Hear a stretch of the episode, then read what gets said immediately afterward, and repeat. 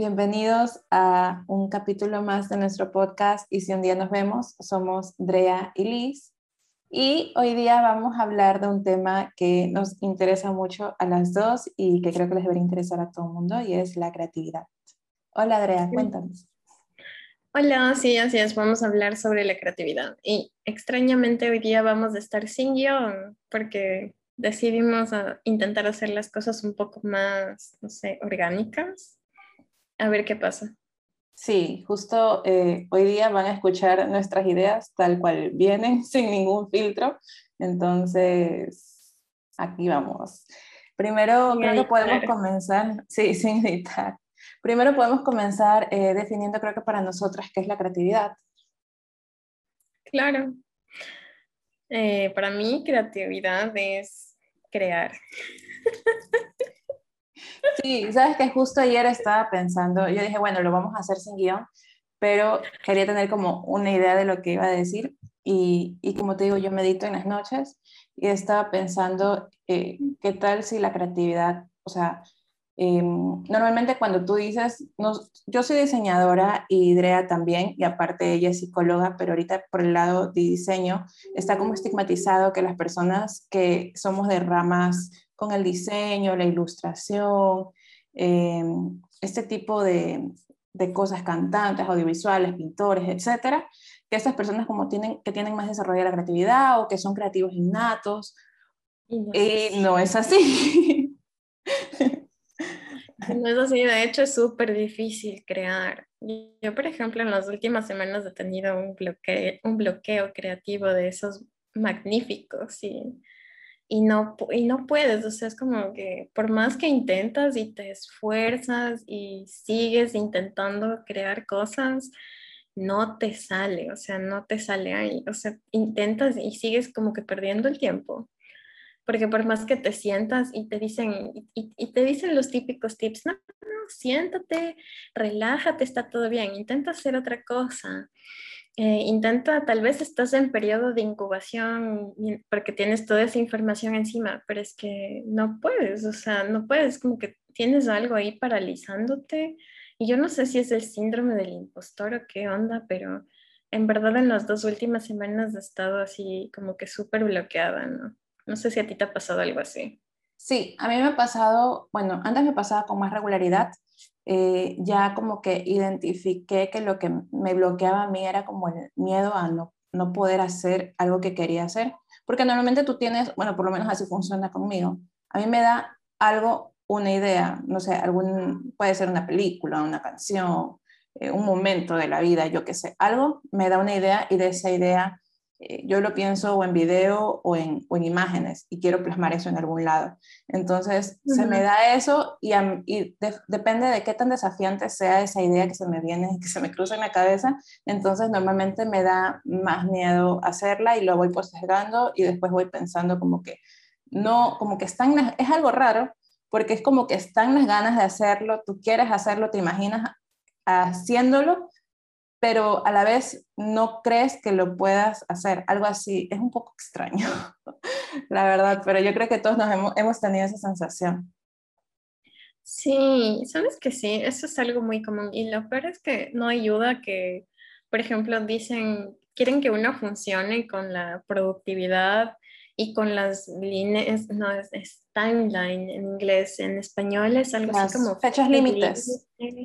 Las deadlines y todas esas cosas. Y no funciona así, o sea, lo siento, así es como que te contratan para un proyecto y, y es como que ya, ya, pero para mañana me das 20 cosas y no es como que, ¿qué mañana? Pero es que para mañana puedo tener bocetos, no puedo tenerle a la cosa final y las personas piensan que que es como mágico, o sea, que es como ellos que se sientan y, digamos, pueden escribir 20 PowerPoints en un día de solo copiar, pegar y cosas así, o que los programas de diseño mágicamente te van a dar todas las figuritas ya hechas, o que, qué sé yo, si tienes que hacer un logo, tienes que hacer una ilustración, no sé, ya viene todo prehecho y tú solo tienes que decir, pegar, copiar, hacer esto, clic, clic, listo, ya está, en una hora está todo perfecto y no es así, o sea, No sé, a ti debe haberte sucedido también en proyectos, en trabajos, cosas de esas, no sé.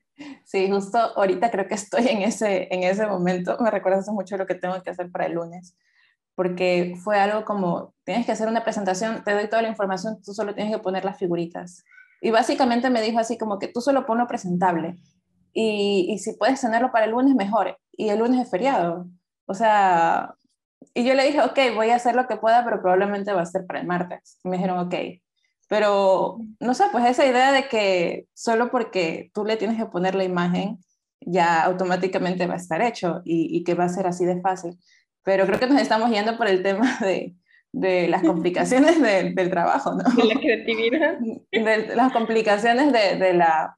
Es que creo que también tiene mucho que ver con el trabajo, con cómo está estigmatizado el trabajo y cómo eh, las otras personas creen que es la labor del diseñador, que simplemente es poner lo que te parece bonito y, y hay que respetar eh, un manual de marca, hay que respetar imagen, colores, eh, hay que hacer, usar los programas, encontrar los elementos que vas a usar, etcétera. Son como que muy complicados y aparte no es que simplemente copies y pegas el tema, tienes que entender de qué estás escribiendo o de qué, qué, estás plasmando para que la imagen vaya acorde a eso y no, se, no sea como una repetición, sino que agregue, eh, o sea, sea un método de comunicación más que complemente el texto. Pero creo que, como te digo, creo que nos estamos yendo para, para el tema de para el tema de las complicaciones de ser diseñador.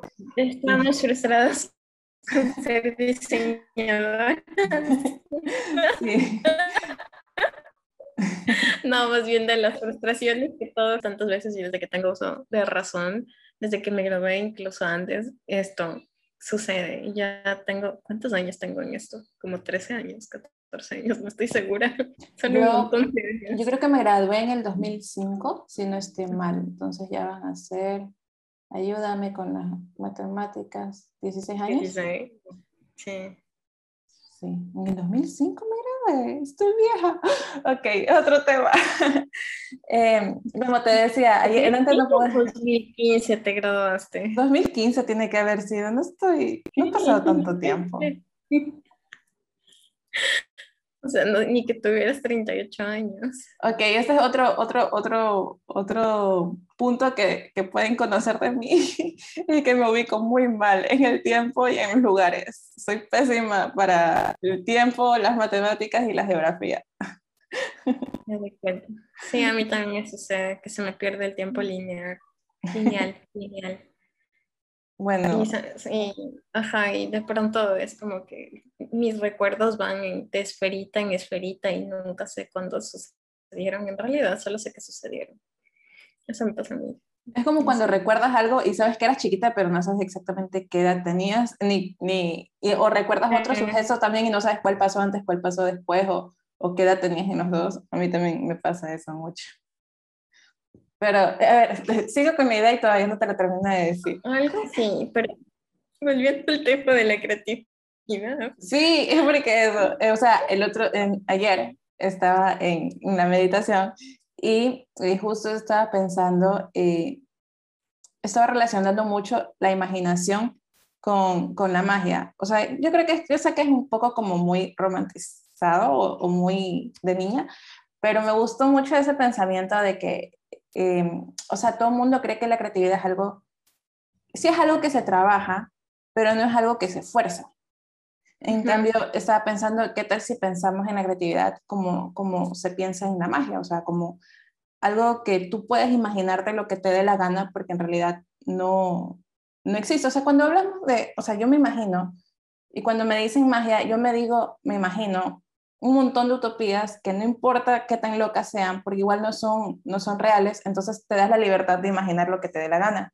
Y creo que de ahí arranca la creatividad, de perder el miedo de, de pensar eh, si, si, lo que estás pensando está bien, está mal, es lógico, no es lógico, si tiene alguna base o no, simplemente lo piensas y ya. Y de allí lo vas transformando en algo que pueda ser plausible. Claro, Claro, sí, sí, sí, tiene mucho sentido. Yo justo estaba imaginando lo que estabas diciendo, así muy divertido, estaba visualizando así como que esto es un error, esto no es un error, que eso es lo típico cuando uno está en medio del proceso creativo, que es como te bloqueas o sigues, o sea, o si es que logras hacer como que una especie de lluvia de ideas, entonces empiezas a sacar ideas tras ideas, tras ideas, tras ideas, pero es súper difícil no salirte de ese concepto, ¿ya? Porque es como que tienes que ser lo suficientemente creativo para, mm, para, para como que crear alguna cosa original, pero también tienes que ser como que lo suficientemente lógico y racional para no salirte demasiado de ese concepto y que sea algo aplicable y algo que puede funcionar. Estoy moviendo mis manos intentando explicarle a Liz, pero me olvido que los demás no pueden verlo, como siempre. Sí, nosotros en nuestras sesiones nos, movemos mucho, yo también me muevo mucho, pero ustedes no lo ven, lo siento, perdón. Algún día nos tomamos un videito y sacamos esto medio en vivo. ¿Podemos hacer un en vivo? Sí, para que nos vean sacudiéndonos mientras hablamos. Y cómo nos reímos y cómo nos equivocamos también. Ay, perdón. Y cómo nos interrumpimos constantemente. Eh, eh, sí, especialmente eso. Y lo que te iba a decir sobre justo lo que me estás diciendo, yo recuerdo que uno de los, de los, em, de los ejercicios para la creatividad más repetidos que había era el de justamente la lluvia de ideas. Y, recuerdo que siempre te decían, las primeras ideas no valen, o sea, son las que primero se desechan y son las que cuando ya te pones bien rayado, cuando ya has dicho todo lo lógico y empiezas a decir como las cosas más ilógicas de esas ideas son en las que probablemente va a salir la, idea, la idea final o la idea más creativa. claro, sí. No sé, ¿a ti, ¿a ti te ha pasado eso de que, por ejemplo, tú tienes varias ideas y tú dices, dijiste ahorita, como que la primera idea no, o sea, las primeras ideas no funcionan, como que no, no hay que pararles volando, hay que hacerles caso. Pero te ha sucedido que a veces tú haces varios eh, diseños y dices, ah, bueno, voy a probar con este. Y es como que ese no es algo que, que, que tú usarías. Y de pronto le presentas al cliente o a la persona a tu jefe y le gusta eso. Y es como que no puede ser, porque siquiera le mostré eso. A veces tú, le, tú te esmeras y haces 20 cosas y después vas escogiendo y los vas, y los vas no sé, reduciendo y lo haces así como que cinco, borras todo, haces tres propuestas, todas están geniales, tú dices, wow, este es mi mejor trabajo y no le gusta ninguno. Y le gusta esa cosita que hiciste al principio, que era, que era solo un boceto chido, así, digo, un boceto horrible, así, sin sentido. Sí, sabes que Entonces sí, quedas que... Sí, sí, sí, pasa mucho. Y, sabes que me he dado cuenta que, por ejemplo, en el diseño, ya hablando un poquito, ya que nos estamos yendo por las ramas a hablarlo bien, eh, por lo menos en el diseño, tú tienes como que explicar, y, y, a mí me gusta, por ejemplo, ahorita mi jefe, yo le aguanto algunas cositas porque es de las personas que si tú le explicas, te parabola y te dice, bueno, tú eres el experto y te hace caso. En cambio, yo me he cruzado con otras personas que simplemente se van por lo más obvio y tú pones esa opción como por, por decir que, la, que está ahí, ¿no? Pero en realidad hay otras opciones mejores que a ti te gustan más y tú también, no sé, no, no sé uno por qué muestra algo que, de lo que no está convencida, pero normalmente si les gusta esa idea y son personas que no están o que están acostumbradas a que se haga lo que ellos dicen y lo que ellos opinan y que eso es, entonces normalmente no importa cuánto tú expliques o cuánto tú te desenvuelvas eh, defendiendo lo que tú crees, no va a valer de nada, porque van a hacer o van a obligarte a hacer lo que, lo que ellos decidieron y, y, tú no puedes echarte tampoco atrás porque es una opción que tú diste. Entonces es como claro, tu propia que usualmente, perdón, que usualmente trabajan en marketing. O sea, no, no, no quiero ofender a nadie que trabaje en marketing. A mí el marketing me parece genial y es una gran herramienta. Y me he encontrado con unas personas geniales. Es más, una de mis amigas es de marketing online y es, o sea, suele tener unas ideas increíbles, ¿no? Y he aprendido mucho de ella. Pero cuando te encuentras con una persona de marketing que ha trabajado en marketing por muchos años y te contrata como diseñadora, no te contrata para que tú tengas ideas, te contrata para que tú hagas sus ideas visuales y eso es tan frustrante. Al menos a mí me frustra, o sea, no sé si a ti te frustra, pero a mí me gusta más trabajar, por ejemplo, en proyectos en que me dicen, ya, bueno, tú eres la experta y tú sabrás lo que haces y más o menos yo quiero esto, esto, esto, esto, pero por algún motivo, no sé cuál es la lección que tengo que aprender aquí en esta parte de la vida, pero siempre me encuentro con personas que, que me contratan y me dicen, ay, me encanta tu trabajo, sí, es genial. No, no, no, pero es que no quiero eso, yo lo que quiero es esto. Y es como que, no, no, no, más así, más así, no, no, no, no, así. Y siempre me quieren hacer de director de arte. sí, pero no. sí, excelente trabajo, pero eh, le puedes cambiar esto, o podemos, me parece que no da tanto con la imagen, que no es muy, um, tengo la palabra en inglés, uh, no se relaciona tanto. Exacto, entonces es como que... Ah, coincidencia o no, siempre son de marketing. No sé por qué. Bueno, a mí sí me ha pasado, no solo gente de marketing, de hecho de marketing no mucho, porque sí me llevo bien con la gente de marketing. Porque sí, les doy como... Que me lleven mal. o sea, no, pero... Bien, pero es como que me quieren así como que hacer el micromanagement, así como que, a ver, manejemos la creatividad de Drea, porque nosotros sabemos más que ella. Y es como que está bien. Me dicen que me contrataron porque llevo muchos años en esto y les gusta mi trabajo, pero el rato de, de hacer el trabajo, ellos quieren sus ideas y es como que al final no termina siendo mi trabajo, ¿cachas? Porque termina siendo su trabajo plasmado por mis herramientas y mis habilidades, pero no es como que, no es mi trabajo, o sea, es como que, no sé, al menos así lo siento. Ajá. O sea, sí, o sea, de marketing te digo, no me ha pasado mucho con, esa, con, con ellos, más me ha pasado con ya directores o ya gerentes, con personas ya como que, que se creen el dueño, el dueño de, de, la, de la empresa. Con esas personas me pasa más. Pero volviendo a la creatividad, ¿tú dónde crees? Justo, porque justo ahorita estaba pensando que me, me, me, acabo de bañar y se me ocurrió una, una, buena idea para un proyecto en el baño. Y ahorita me puse a pensar que muchas buenas ideas para mis proyectos personales me ocurren cuando me estoy duchando, o sea, cuando estoy en el baño. Duchate más seguido entonces, no mentira. ¿Cuál crees que es el lugar o la situación o el momento donde te surgen mejores ideas o donde te crees más creativa? Donde te consideras que eres más creativa. Donde me sale. Puedes ponerlo más romántico, donde crees que tu creatividad aflora. Eso no lo puedo decir, no mentira. Porque no solo me involucra a mí, así. No, no, ya en serio, a veces eh, cuando, depende, ¿no? Depende de lo que tenga que hacer, pero hay veces en que saliendo a caminar o haciendo yoga se me ocurren ideas. A veces estoy haciendo algo totalmente diferente porque tiendo a bloquearme mucho. o sea, para para los que no saben por qué nos estamos riendo, es porque nos están interrumpiendo. Porque tenemos nuestro público. Nuestro tenemos público esta noche. Nuestro primer público en vivo. ¿Qué? El primer público en vivo, digo. Sí, Bueno, así se nos quita la vergüenza también. Para el envío, estamos practicando. A ver, y sí, Ah, ¿qué estaba diciendo? Ah, o sea, se me ocurren cuando estoy caminando o cuando estoy, bueno, sí, también creo que en la ducha. O cuando estoy haciendo otras cosas totalmente diferentes, o sea, que no tienen nada que ver con creatividad. De pronto, a veces hasta me voy a dormir y me despierto y es como que, esto, esto. Ah, Eso me pasó mucho desde el colegio. Ajá.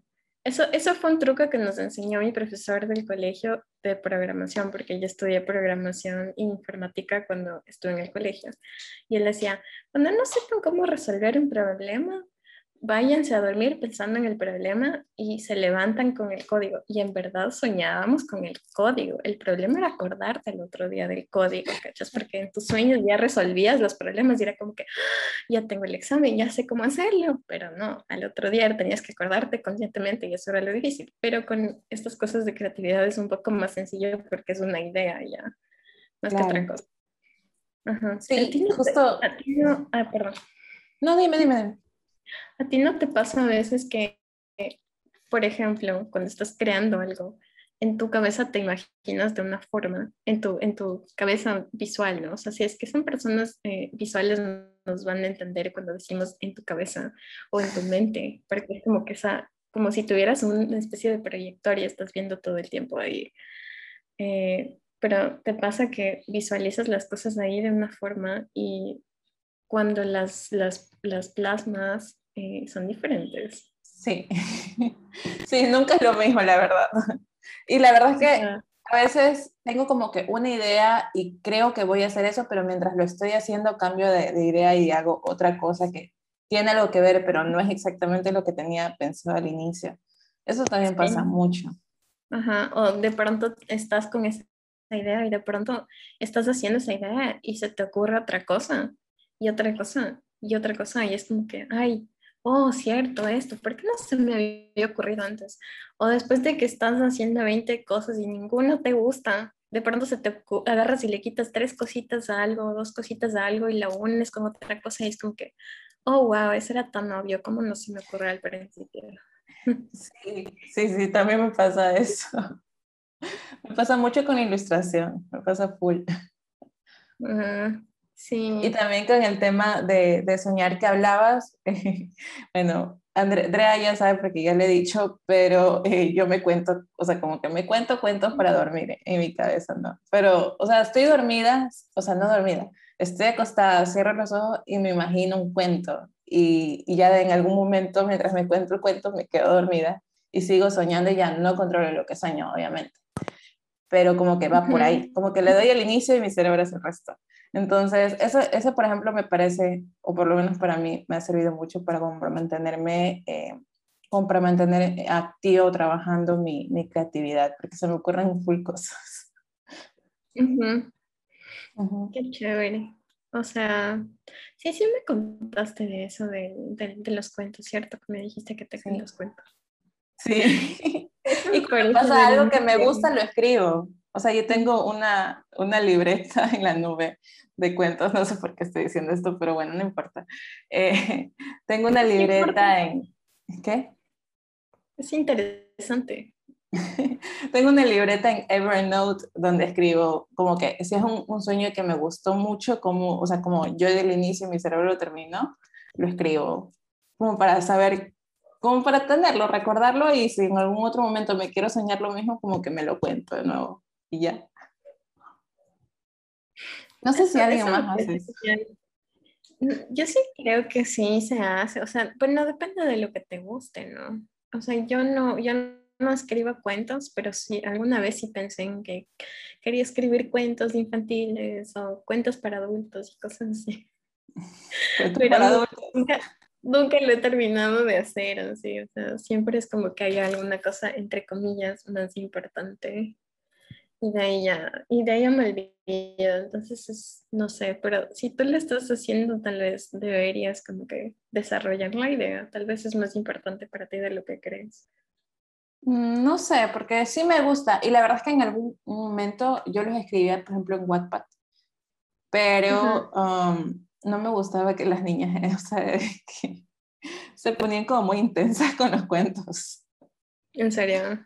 Ajá, entonces ya lo dejé de hacer. Porque preguntaban cosas raras. Entonces yo no, no quiero ir por ahí. Y ya.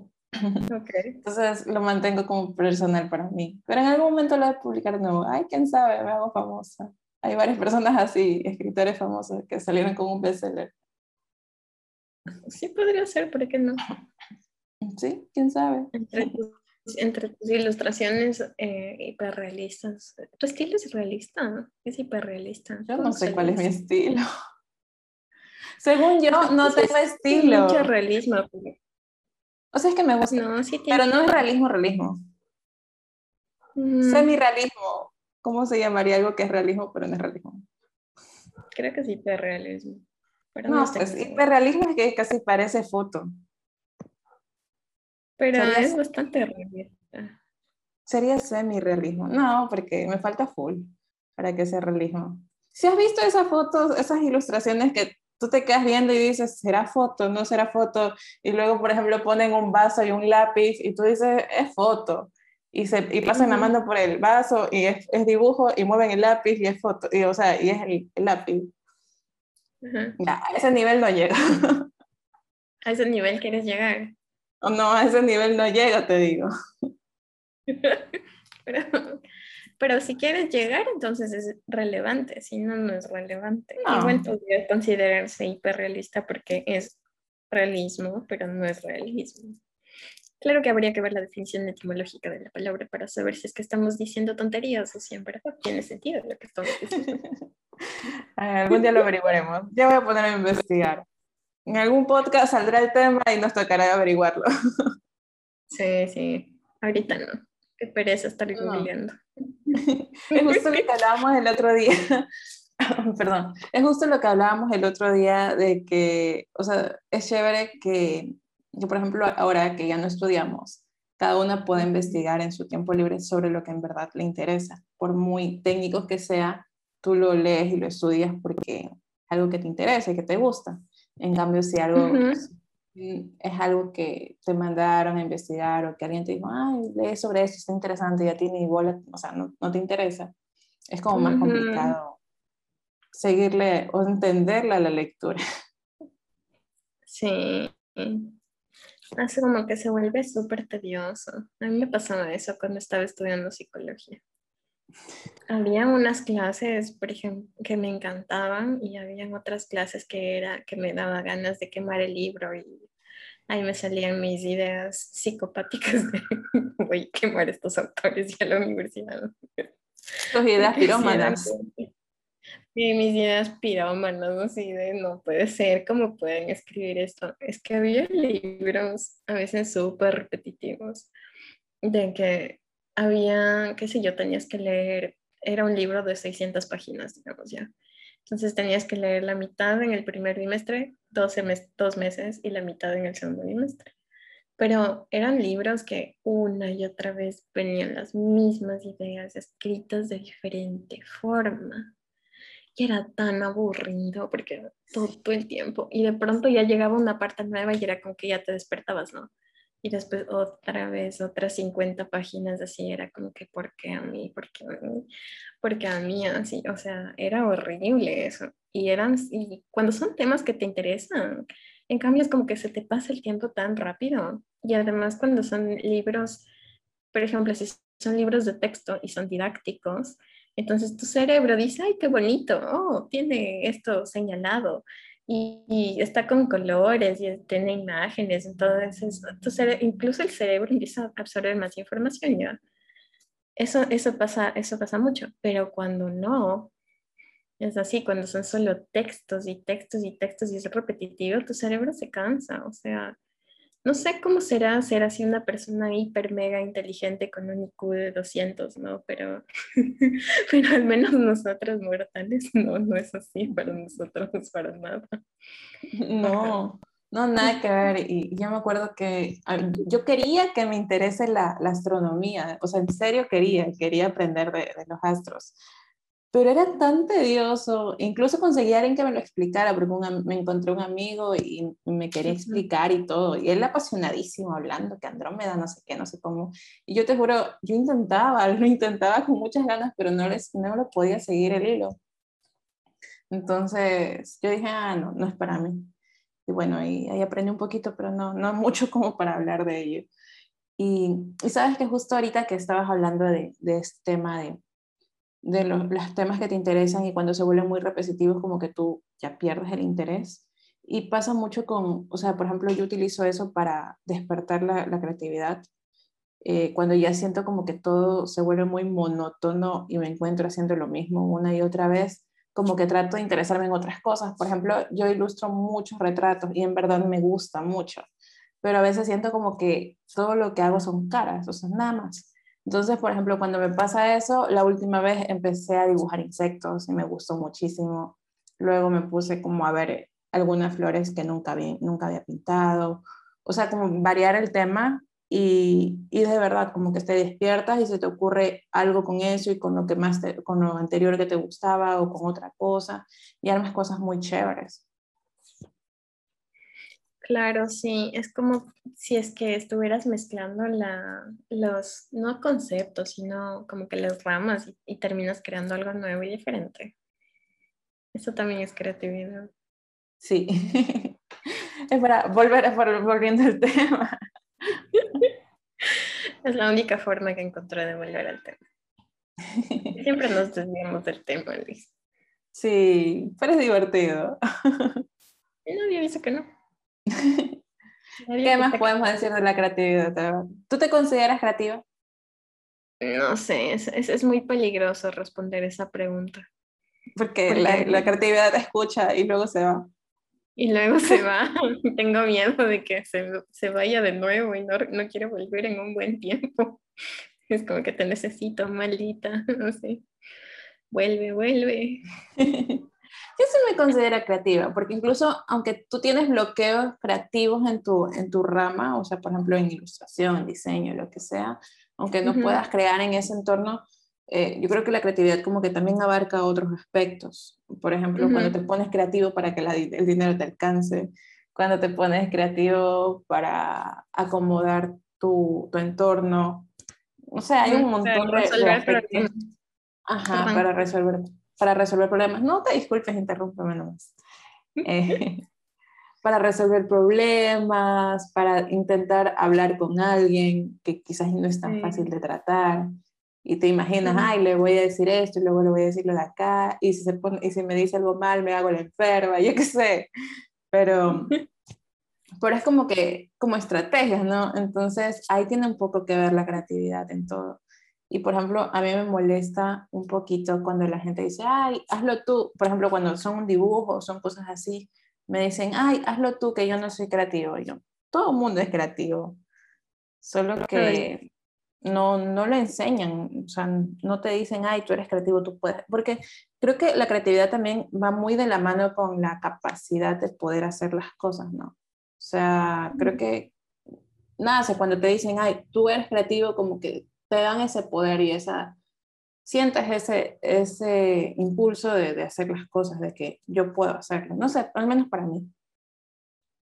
Claro, sí, sabes que me hiciste acuerdo a algo que leí de los científicos que decían que los científicos que realizan diversos experimentos tienen un nivel de creatividad muy alto porque para crear esos experimentos tienen que tener una creatividad muy alta. Entonces, era un artículo que decía, o sea, todo el mundo es creativo de cierta forma y no necesariamente tienes que trabajar en una rama creativa para ser creativo. Y así no la creatividad se puede aplicar a distintas formas. Y como, tú, como decía hace rato, por ejemplo, para resolver problemas, si tienes un problema, el hecho de que estés buscando diferentes soluciones eh, estás, estás viendo alternativas, estás viendo, hablando con personas, estás leyendo sobre el tema, eso también es creatividad, porque para llegar a un punto, entonces necesitas esa creatividad, necesitas hacer todo un proceso creativo que nosotros hacemos cuando, por ejemplo, estamos diseñando algo o ilustrando algo. ¿ya? Es, es lo mismo, pero aplicado como que a otra cosa. No sé, no sé si me estoy explicando. No, sí, sí. Sí, sí, te entiendo que justo es, ajá, eh, es como coger un concepto, coger este concepto de la creatividad y moldearlo a lo que necesitas en ese momento. Hacer un millón de cosas. Incluso para el creativo no siempre vas a utilizar la creatividad solo para crear o solo en tu trabajo, vas a, vas a utilizarla también en tu, en tu diario vivir. Cogiendo el último concepto que diste, yo creo que sí, uh, la creatividad yo creo que es un valor innato en cada uno de nosotros. Eh, espero que a nadie le esté truncando su creatividad diciéndole que no es lo suficientemente creativo, porque sí lo es. Y, y, si crees que no lo eres, no sé, cada vez que miras una película, cada vez que tienes una idea, eso es creatividad. Eh, así que sí, sí es creativo. Em, como dijo Drea, eh, la creatividad tiene mucho que ver en lo que, lo que quieres hacer, llegar de un punto A a un punto B, esa línea que une esos dos puntos está cargada de mucha creatividad, de mucho esfuerzo, de mucho trabajo, pero sin la creatividad no habría ese impulso para realizar el trabajo que quieres hacer, para realizar el trabajo que quizás tienes que hacer del modo en que quieres hacerlo. Y mm, eso, que viva la creatividad. Me gusta mucho. Cuando pensé en la creatividad como, como magia, la verdad es que me gustó mucho esa idea, como que ese concepto de, de sentirte, de que la creatividad sea este espacio en que, en que te sientes libre y, y seguro. sí. Me gustó. Yo creo que la creatividad es extremadamente importante y debería ser desarrollada desde que somos niños. Bueno, sí, sí es desarrollada en primero de básica y antes de eso, pero después es como que se va perdiendo, entonces sí debería haber como que mucho más enfoque ya para la creatividad, porque hay estudios incluso que dicen que la creatividad te ayuda para, por ejemplo, no por ser repetitiva, pero para resolver problemas, que te ayuda a aprender otro tipo de cosas, que te ayuda a mejorar tu capacidad eh, para retener información, que te ayuda con tu memoria, que te ayuda con muchas cosas. Entonces sí es importante desarrollar ese lado creativo que tenemos todos y entender que no porque te fuiste por otra rama o porque no sabes dibujar o porque no sabes pintar o porque, no sé, no eres el mejor guitarrista del mundo, no eres creativo, o sea, sí eres creativo, pero tal vez no estás aplicándolo al aquello que podrías aplicar o tal vez es que no has encontrado cómo, cómo aplicarlo o que no has visto que sí lo estás aplicando. Entonces eso también es importante. Y creo que eso es todo lo que tengo que decir por hoy. Entonces, nuestro siguiente capítulo va, vamos a hablar sobre el síndrome del impostor, que creo que muchos nos vamos a sentir identificados con eso. Vamos a definir qué es para quienes no hayan escuchado de él. Y vamos a escuchar un poco nuestras experiencias, creo que ahí entraría. Sí, hay que ver eso del impostor. Sabes que yo pensaba que el síndrome del impostor no existía, o sea, pensaba que era algo que alguien se había inventado para vender libros o algo así. Y después me puse a investigar y resulta, en algún punto de mi vida, no para este podcast ni nada, pero sí me puse a leer sobre eso y resulta que sí, le pasa a mucha gente, nos pasa a todos. Y a veces puedes tener 20, no sé, no sé, 20 premios en algo y aún así seguir sintiendo que que eres lo peor, así que no te mereces eso. Entonces, bueno, de eso vamos a hablar la próxima semana y ya, eso es todo. Pasen bien, cuídense mucho. Chao, cuídense.